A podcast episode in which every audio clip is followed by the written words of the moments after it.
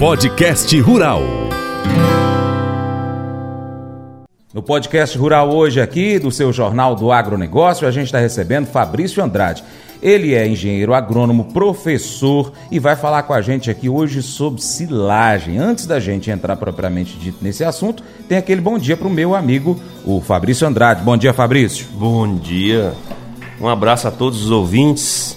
Que todos possam receber as informações que nós vamos passar aqui hoje, principalmente na área de silagem, né? Porque agora é a hora de colher o silo, colher o milho, perdão. Então, esse momento de colher o milho é um momento, é uma celebração de tudo aquilo que você fez durante a safra. Você vai colher os resultados. Portanto, o ato de colher o milho ou colher qualquer coisa é um ato sagrado, porque é a hora que você vai encher a lata. Como diz o uhum. ditado antigo da roça, né? A hora, a hora que nós vamos encher a lata. Fabrício, é, para quem não entende muita coisa de, de agricultura, de pecuária, vamos falar para nossos ouvintes então o que, que é uma silagem. Silagem é o material picado de toda e qualquer planta que tenha um poder tampão ideal para fermentação ácido lática. Em outras palavras, para ficar mais fácil o produtor entender, silagem é o, o almoço, a janta a comida dos ruminantes. Quem são os ruminantes? São animais que têm rumen: vaca, boi, elefante, girafa, cabra, ovelha. São animais que ruminam, que fazem digestão em companhia, em simbiose de bactérias que povoam o chamado rumen para quem não está entendendo o que é rumen, rumen é o bucho da vaca. O pessoal come aí na dobradinha, na buchada de bode e aí por diante. Então, por exemplo, nós temos a silagem mais tradicional de todos os tempos, que é a silagem de milho. Uma máquina chamada ensiladeira, tocada por um trator, passa na roça, corta o pé de milho, pica o pé de milho, tritura os grãos e joga esse material numa carreta. Essa carreta é levada para a porta da propriedade ou dentro de um silo trincheira, que nós vamos explicar daqui a pouco o que é. Ou então num silo superfície, que é simplesmente jogar essa biomassa no chão. Após jogar essa biomassa no chão, vem um trator, faz a compactação desse silo para tirar o ar, e aí nós começamos todo o processo de fermentação ácido lática, que é uma fermentação sem oxigênio, é uma fermentação debaixo de uma lona. E essa biomassa tem nome, chama silagem. Será fornecida aos animais assim que ela estiver pronta para o consumo. Fabrício, é, antes do produtor rural decidir plantar a silagem, ele tem que ter algumas informações em mãos. Por exemplo, é, ele precisa saber quantos dias de seca tem por ano na região dele, primeiro ponto. É, saber qual é a média de consumo por quilo diário do seu gado, saber quantos animais ele vai estar tá criando naquele período, para que ele possa fazer a conta, saber quantas toneladas de silagem ele precisa e assim ele definir quanto é que ele vai plantar e também ele tem que escolher bem a cultivar para que ele possa plantar e obter aquela quantidade que ele vai é, ter é, para poder fornecer então para aquele gado. É claro que se o produtor rural for mais esperto, ele vai plantar até um pouco a mais, porque se houver qualquer problema e a produção dele não for boa na, na lavoura de milho, então ele não vai perder tanto e não vai precisar comprar qualquer é, intempérie climática que acontecer também durante o período de seca e ampliar ele não vai precisar, então, por exemplo, buscar é, uma silagem de outro. São esses os dados que ele precisa ter, Fabrício, ou ainda falta mais algum? Tá aí, é, nós acabamos, aliás, você acabou de falar o, é, sobre o planejamento estratégico para seca, uhum. que é uma, uma conta muito simples. Você acabou de citar aí, você vai multiplicar a quantidade de dias de seca que nós temos, no caso aqui na região noroeste, nós temos 200 dias cravado de seca sem chuva, vezes a quantidade de animal, vezes 30. Tá. Por que então 30? Vamos pegar 100 animais então como é, exemplo, vai lá. 100 animais. 200 vezes 100. 100 animais vezes 200. Dá 2 é, 2.200, é 20 mil. Vou fazer aqui no meu aqui, ó. Vou, o seu tá gravando aí, eu faço aqui, eu abro a calculadora rapidinho. Então, você que tem tá em casa, acompanha comigo a conta. Essa, eu vou fazer uma conta aqui para ajudar você a descobrir a quantidade de hectares que você tem que plantar de silagem de milho. Vamos pegar o milho como exemplo. Então, eu tenho 200 dias de seca na região noroeste, vezes 100 cabeças, 100 cabeças de vaca leiteira que eu tô criando. Tá. Eu posso colocar 50, posso colocar 20, 30, vamos colocar 100 aqui como exemplo. Eu vou precisar, vai dar um número aqui de 20 mil. Esse, esse 20 mil eu vou multiplicar por 30. Por que 30? Porque 30 é a quantidade de silagem que uma vaca leiteira come em média por dia. Então eu vou precisar de 600 mil quilos de silagem no período seco do ano aqui na região. Suponhamos que eu plante uma lavoura de milho e essa lavoura de milho ela vá produzir 30 toneladas por hectare, que é uma média é, razoavelmente fácil de se conseguir. Eu vou dividir esses 600 mil quilos de silagem por 30 mil quilos que eu consigo produzir por hectare. Então, dividido por 30 mil, eu vou precisar de 20 hectares. Essa é a conta que se faz para você é, é, descobrir a quantidade de hectares que você precisa.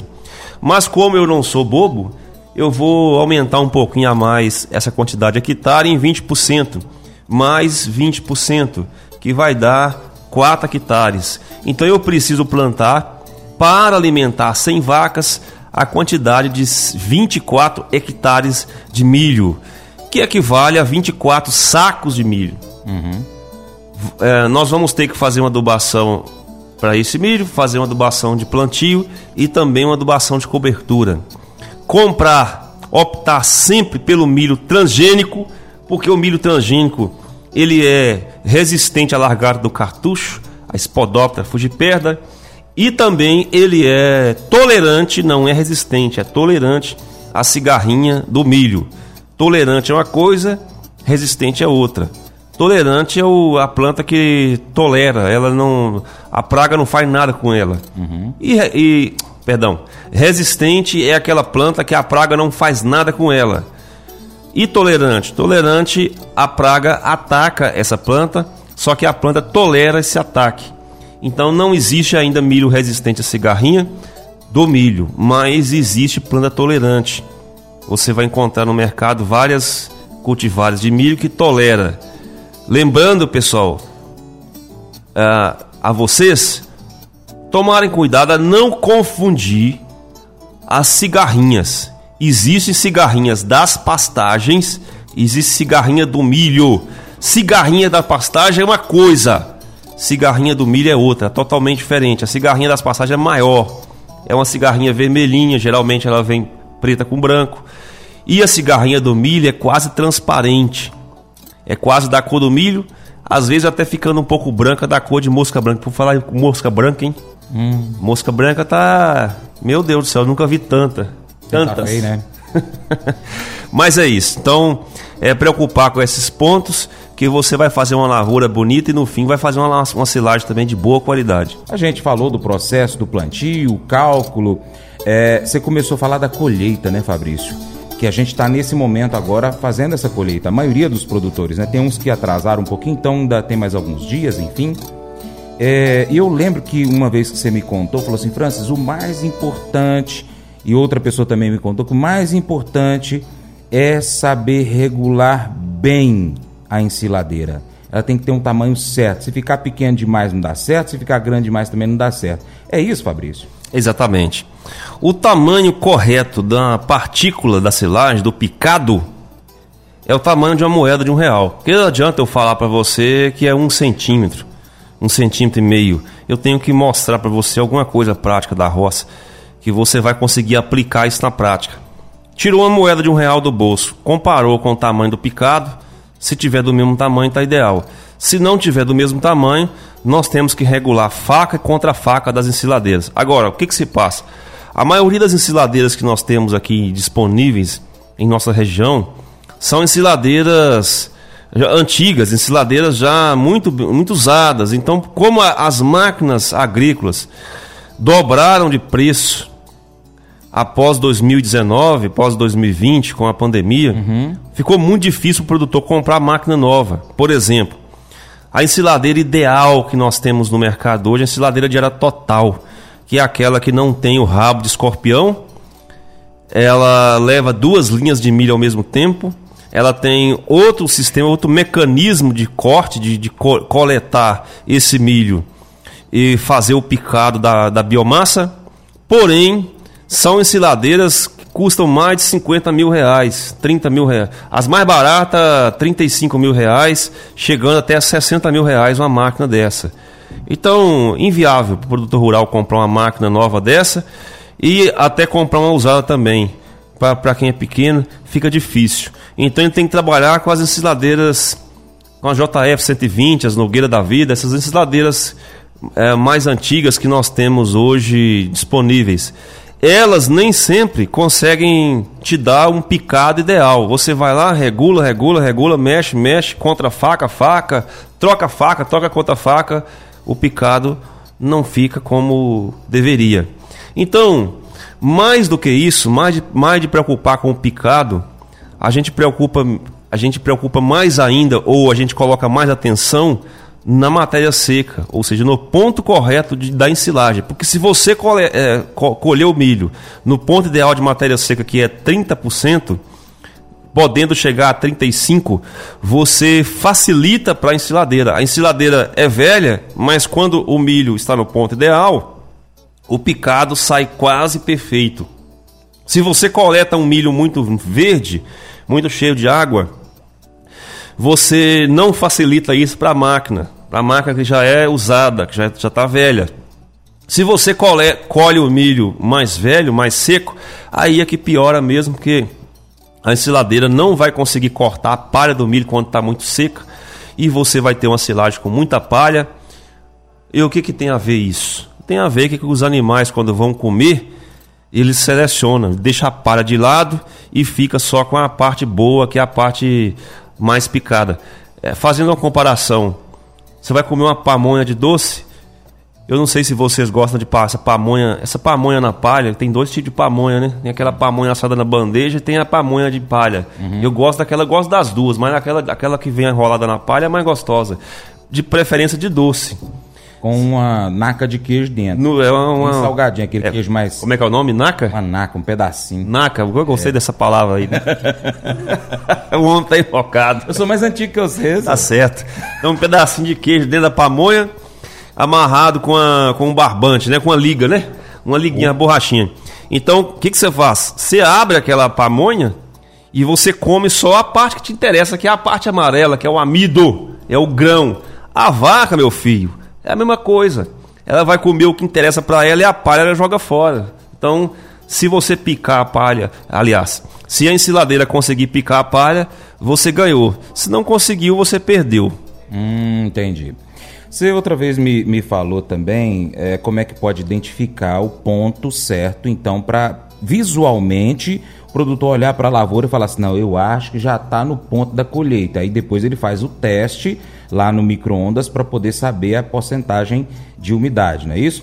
Então, visualmente, ele pode olhar tanto a planta quanto a própria espiga do milho e identificar como, Fabrício?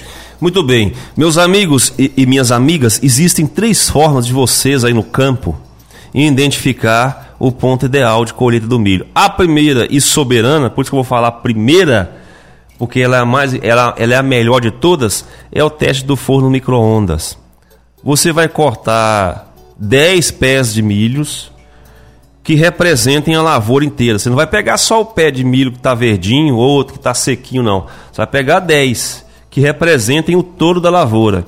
Vai picar no entregador, vai coletar 100 gramas, apenas 100 gramas daquela massa que você picou ali na picadeira, na ensiladeira Desentregador não, desentregador é da picadeira, uhum. na ensiladeira. Então você vai pegar 100 gramas, vai levar ao forno micro-ondas e vai desidratar essa, essa massa até ela não perder mais água. Você vai desidratando e pesando, desidratando e pesando. O que sobrar é matéria seca. Esse vídeo está no YouTube. Você digita lá como determinar a matéria seca do milho no forno micro-ondas. A segunda forma é você quebrar o milho, você vai descartar a parte mais grossa da espiga e ficar com a parte mais fina. Vai olhar esse milho na transversal, você tem que observar 50%, isto é, a metade do milho tem que estar tá branca e a outra metade amarela. Nós chamamos isso de linha do leite. Então, essa técnica ensina você a descobrir a, o ponto ideal de silagem observando 50% de linha do leite e 50% de amido no grão. E uma forma mais simples, uma forma mais simples, mais empírica, mais rudimentar, Porém, dá para você aplicar isso aí na sua propriedade se você não souber as duas primeiras técnicas que eu acabei de falar, que é a terceira técnica. Você vai descascar uma espiga de milho e você vai apertar os grãos. Se espirrar leite em você, o, o milho não está no ponto.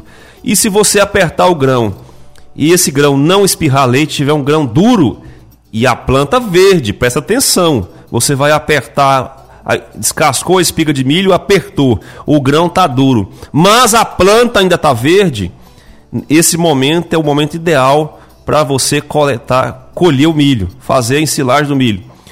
Nesse, dessas três formas, você vai conseguir determinar o ponto ideal de matéria seca do milho, que vai de 30% a 35%. Bacana. Paracatu Rural, volta já. Olá pessoal, tudo bom? Eu sou o Francis de Oliveira, apresentador do Paracato Rural e do Diário Rural. Quero fazer um convite a você, profissional, você empresário do agro, você que tem uma empresa que atende o produtor rural, anuncie conosco. Nós temos algumas opções para você. Pelo Paracato Rural, a gente pode abrir o espaço publicitário para você anunciar a sua empresa, a sua prestação de serviços no nosso programa de rádio. Você anuncia com inserções, uma, duas, três, quantas você achar melhor. A gente faz um orçamento de acordo com a sua demanda, de acordo com o que você quer atingir. Também pelo Paracato Rural nós temos o site, as redes sociais, nós temos também aí pacotes específicos para você para atender a sua demanda.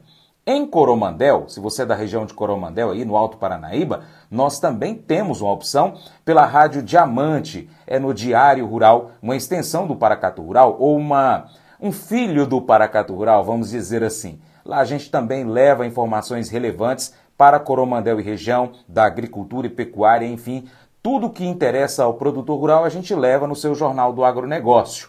E você, empresário, tem uma excelente oportunidade para divulgar a sua marca, a sua empresa conosco. Eu vou ficar esperando. Entre em contato pelo WhatsApp 389 9181 0123. Repetindo 389 9181 0123. Muito obrigado. Deus te abençoe.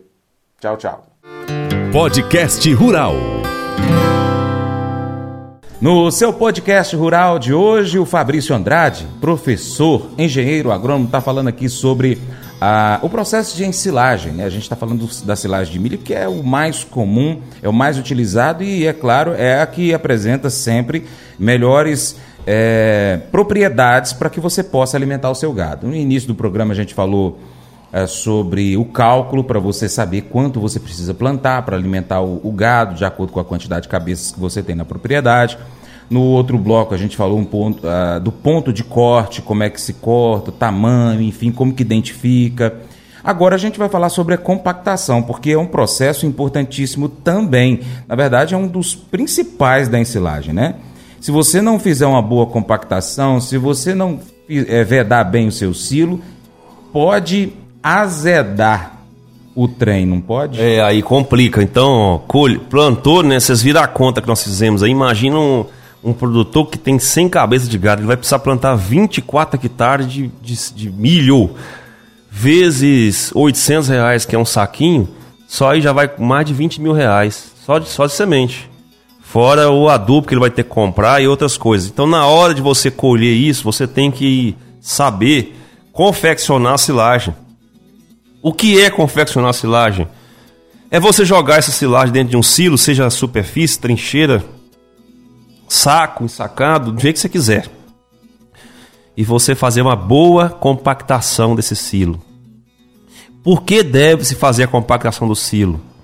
deve-se proceder à compactação do silo, que é nada mais, nada menos do que passar o trator para cima, de lá para cá e daqui para lá. Ou seja, na, no sentido longitudinal e no sentido transversal, para que o ar saia. O ar não pode ficar dentro da silagem. Por que o ar não pode ficar dentro da silagem? Porque o processo de fermentação ácido lática da silagem, seja ela de milho ou qualquer outra, capiaçu, sorgo e aí por diante, é um processo anaeróbico sem a presença do oxigênio. Se tiver oxigênio, nós não temos fermentação ácido lática, nós temos podridão, uhum. perca, nós temos o aparecimento de fungos aeróbicos, fungos que vão fazer a, semente, a silagem perder, apodrecer. E além disso, nós temos a formação de uma outra substância chamada ácido butírico ou butirato, que é a substância que faz a silagem ficar empretecida, com cheiro ruim, com mau cheiro. Os animais não comem, os animais refugam. Aliás, comem porque estão passando fome. Aí, meu amigo, se estiver passando fome, como até terra. Então, é muito importante sabermos cuidar da silagem dessa forma. É, tirando o ar e depois de tirar o ar, jogar uma lona por cima. O que, que vai acontecer debaixo dessa lona?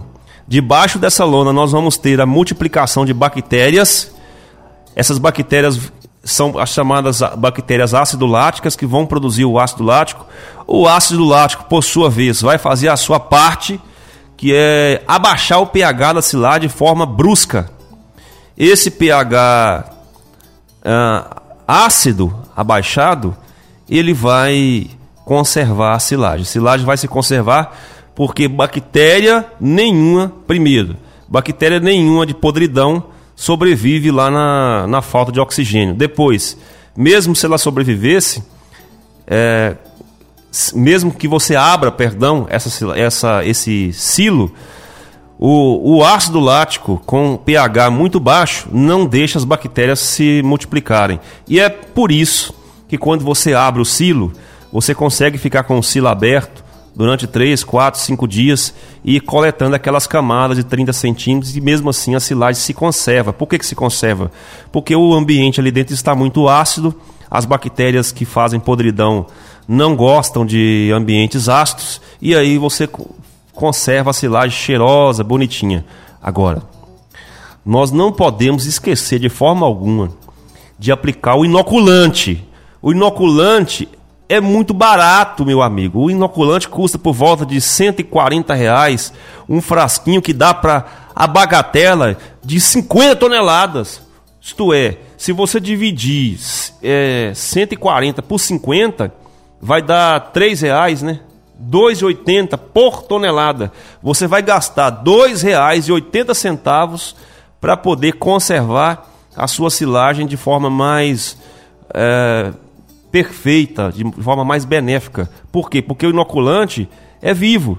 O inoculante é a bactéria ácido lática que está na natureza, que já existe na natureza, que faz a fermentação ácido lática, só que agora você tem ela dentro de um frasquinho em grandes quantidades. Então você vai quando você aplica o inoculante na silagem, você conserva a silagem mais rápida, você faz a silagem fermentar mais rápida, esfriar. Ela fica quente no começo, depois ela esfria. Quando ela esfria, ela está no ponto certinho para você colocar os animais. Então não esqueça de colocar o inoculante. Inoculante para milhos tem que ter, tem que ter o Bacillus buchneri. Para capim tem que ter o Pediococcus.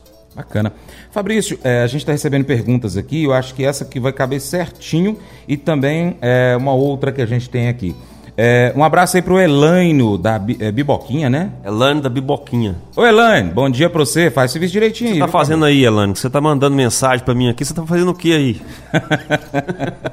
Fabrício, é, o Marcílio Neto, ele é lá de Natalândia, ele tá ligado aqui. Ô Natalândia, obrigado, você está ligado aí. Toda a região, viu? Pessoal de Coromandel região também, sintonizado. Bom, é, bom dia, sempre tive uma dúvida. Qual a validade de um silo bem vedado? Ou seja, ele ainda não abriu. Por quanto tempo aquele silo que foi vedado? Ele, às vezes o cara inventa de fazer silo para dois anos, por exemplo. Pode, Fabrício? Pode. Existe relatos de silagens em universidades federais com 30 anos. Hum. Está conservada. Mas isso aí é, é lá. Tá. Na vida real, nossa aqui é dois anos. Mas para esses dois anos, é, é, daqui dois anos, o, o, o, produtor rural abrir a sua silagem, ela está perfeita, ele tem que fazer o processo da silagem bem feito. Se ficar qualquer. Você falado uma vez, falou, Francis, a lona tem que ser a melhor que tem. É. Se Por não isso... for a melhor que tem, não adianta, porque ela tem microporos que vão passar o ar e aí vai acabar com a silagem. Esse processo de silagem aí, para ela chegar no ponto correto, demora mais ou menos quanto tempo da do milho? Vamos lá. É, primeiro, fãs, o que você falou é, é uma verdade. As lonas que nós temos disponíveis hoje, se você colocar água nelas, você não vê a água saindo, não, porque a molécula de água é, talvez seja maior do que o micropóreo que está lá. Mas o ar não, o ar é menor. Então ele acaba passando Uhum. E passa mesmo. Então é impossível você conservar uma silagem hoje na realidade nossa, para nossa realidade, você conservar uma silagem mais que dois anos. Eu não recomendo. E para que você vai fazer isso? Se você fez silagem também, você tem que alimentar os animais ou vender.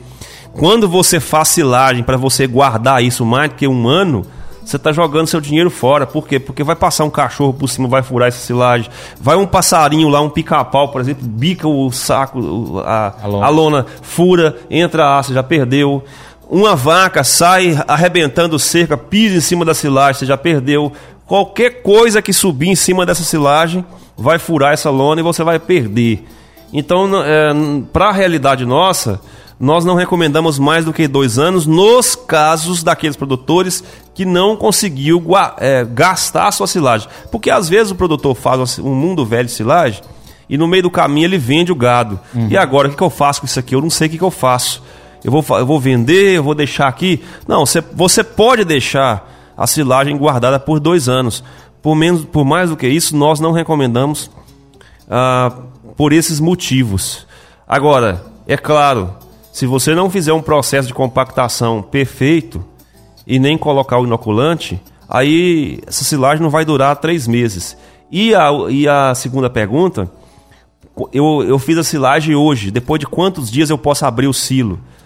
Depende da quantidade de milho que tem nessa silagem, depende do inoculante. O inoculante que você aplicou foi com a bomba usada com veneno ou foi com a bomba usada, uma bomba virgem que você usa só para inoculante? Se você aplicou o inoculante com a bomba usada com veneno, pronto, já não vai, vai ter efeito. Por quê? Porque o inoculante é vida. O inoculante é bactéria, vive. Aí você aplica com a bomba que tem veneno, pronto, você matou a bactéria. A bomba para aplicar inoculante tem que ser a bomba só para inoculante. Compra uma bombinha pequena só para inoculante, pronto. Você é, fez a compactação correta, você jogou a lona por cima, jogou terra, jogou pneu, jogou estaca de eucalipto para poder é, tirar aquele ar.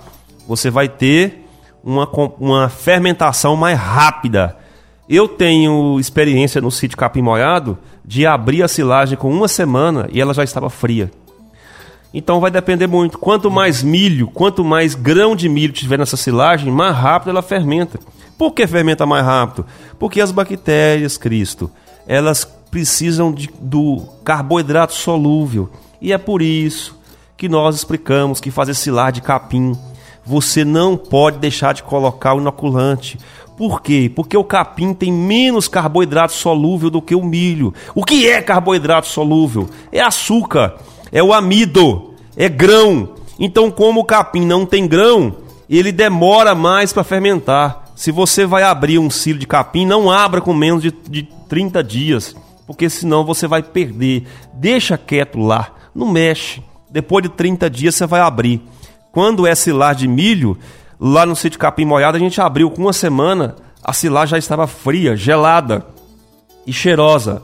Você abriu o silo, o silo está quente, ele não completou ainda o seu processo de fermentação ácido lática. Ele está em processo de fermentação e essa energia que está saindo desse processo esquenta a silagem. Você abriu uma silagem, ela está fria, já não há mais processo de energia sendo queimada, as bactérias já fizeram seu trabalho, a silagem já está fermentada. Lembrando que isso vai depender da quantidade de grãos que tem na silagem, se você colocou não inoculante. O Nan, lá de Dom Bosco, ele faz assim, ele perguntou assim, o, o, o Francis, pergunta pro Fabrício aí para nós, é, se eu não tiver o, o inoculante pro milho, eu posso usar um outro? Como é que é o nome? Ronan. Ronan, Ronan. Vamos lá. Eu moro não sei na onde. E nesse lugar, não sei na onde, não tem como comprar inoculante. O que, que eu posso fazer? Primeiro, você vai com tentar comprar esse inoculante na internet. Não, mas aqui não tem internet também não. Aqui não tem jeito, já tentei tudo, não há como, não há meio de colocar inoculante. O que, que eu posso fazer? Existem inoculantes caseiros. Eu não vou dar receita agora porque não vai dar tempo, mas você vai entrar no canal, você vai entrar no YouTube, você vai procurar pesquisar isso na internet e você vai aprender a fazer o inoculante com leite. Funciona? É, funciona, mas não é lá essa Brastemp. Então, é, você pode fazer isso. Caso o seu milho esteja com uma boa quantidade de grãos, você conduziu bem essa lavoura, você aplicou a ureia na, na, na época correta, o milho ficou com muita espiga, você nem precisa colocar inoculante para falar a verdade, viu, Ronan? Mas se você, todos os casos, se você quiser colocar o inoculante caseiro, você vai lá no YouTube que você vai aprender como que faz. Bacana. Bom, das outras perguntas, então, a gente trouxe aqui uma que é sobre o momento certo de abrir o, o, o, a silagem, né?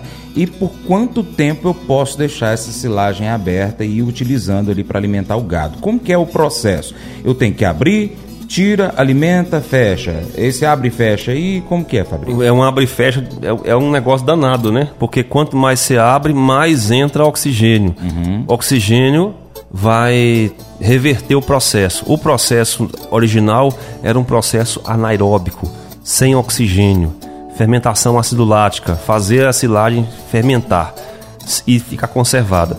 Aí você vai e abre, flup, joga um caminhão de oxigênio lá dentro. Uhum. Na hora que você faz isso, a silagem fica doida. Ela não entende. Ela fala: Não, eu já eu tava aqui com um monte de lona em cima de mim. Eu tava uma maravilha aqui, beleza. Veio um cara aqui, mexeu e jogou oxigênio aqui. Eu não quero oxigênio. Como é que faz agora? Aquela silagem que está a um palmo adentro, você precisa tirar. Então você precisa programar o seu silo, dimensionar o seu silo, de forma que você vai tirar um palmo de silagem, no mínimo um palmo de silagem por dia. Uhum. Se você tirar menos que isso, por exemplo, você tira uma fatia, uma fatia, você tira um palmo a fatia da esquerda, a fatia da direita, você não tira nada. Um, dois dias a fatia da direita já começa a perder. Entendi. Já começa, você vai começar a enxergar fungo. A primeira coisa que você vai enxergar lá é fungo. Um, um fungo em forma de nuvem, uma, um algodão branco. Uhum. Aí você tem que tirar aquele algodão branco, jogar fora. Não pode dar para os animais. Se esse algodão for rosa, ai ai ai, aí pronto. Porque esse algodão rosa se ele for, que é um, é um fungo rosa mesmo, uhum. se esse fungo for pro coxo enganado, você não vê o coco enganado, ele é abortivo. Eita. Então vacas que estão prenhas podem abortar. E se aí inseminou uma vaca cara lá, colocou um sêmen caro, você pode jogar o bezerro dela fora porque você colocou silagem perdida, porque você não sabia disso ou porque você não acompanha o Pracato Rural, né, meu filho? Então tem que acompanhar o programa as entrevistas técnicas, acompanhar. Eu sempre falo isso para os meus alunos. E aqui vai o meu recado para os meus, meus mais de 300 alunos que eu tenho aqui, na minha, aqui em Paracatu. Parem de ficar assistindo bobagem em celular, em vídeo. É, essas bobajadas de piada, essas vidaiadas que não levam-se a nada. E passa a assistir mais vídeo técnico.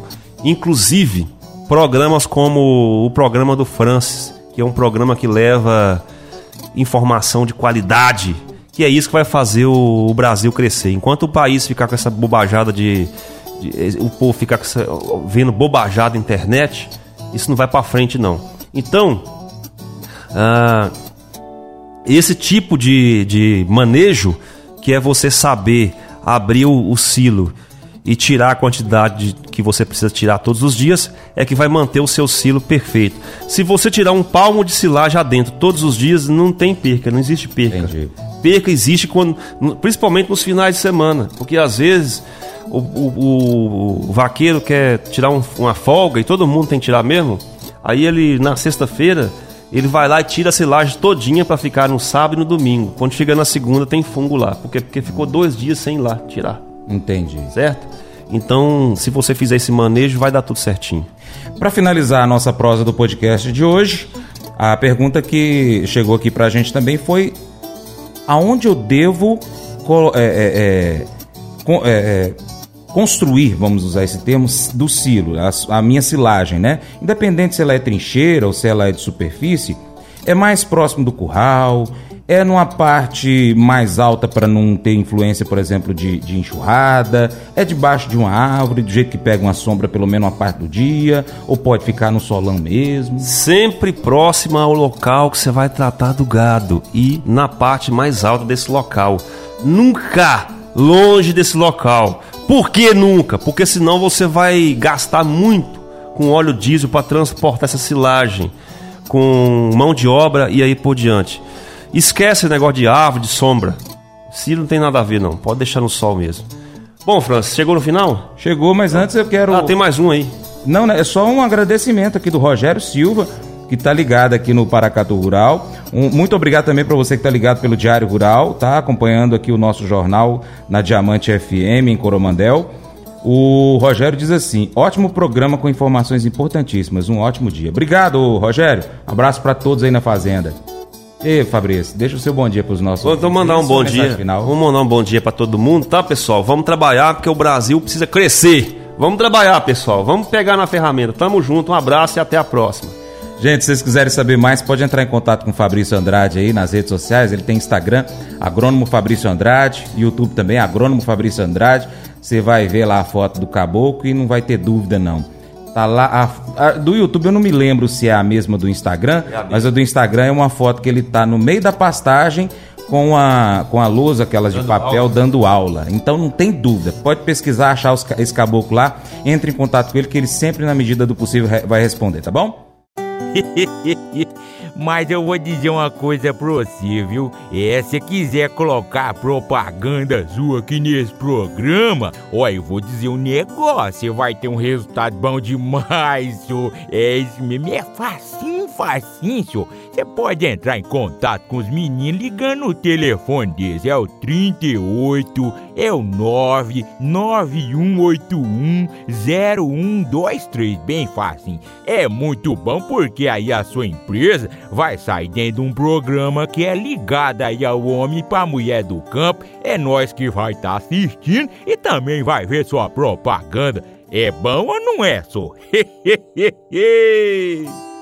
é fácil se sentir sozinho ou solitário, especialmente quando as coisas ficam difíceis. A promessa de que Deus está sempre perto é reconfortante. Nós não precisamos nos perguntar se Ele está lá, basta invocá-lo. A sua proximidade é uma promessa de companheirismo e nos lembra que não precisamos caminhar sozinhos. As Escrituras nos lembram da verdade. É tão fácil se envolver nas mentiras do mundo ou mesmo nas mentiras em nossas próprias mentes. Porém, conhecer as Escrituras pode combater as mentiras e substituí-las pela verdade. A Escritura é a palavra de Deus e nos diz quem é Deus e com que ele se importa. Quando nós memorizamos as Escrituras, sabemos mais sobre o caráter e a pessoa de Deus. Então, memorize, por exemplo, o versículo 18 de Salmos 145. Escreva-o em algum local. Leia-o sempre em alta voz toda vez que você passar e ler esse versículo. Esse devocional faz parte do plano de estudos Nunca Desista do aplicativo bíblia.com. Muito obrigado pela sua atenção. Deus te abençoe. Tchau, tchau.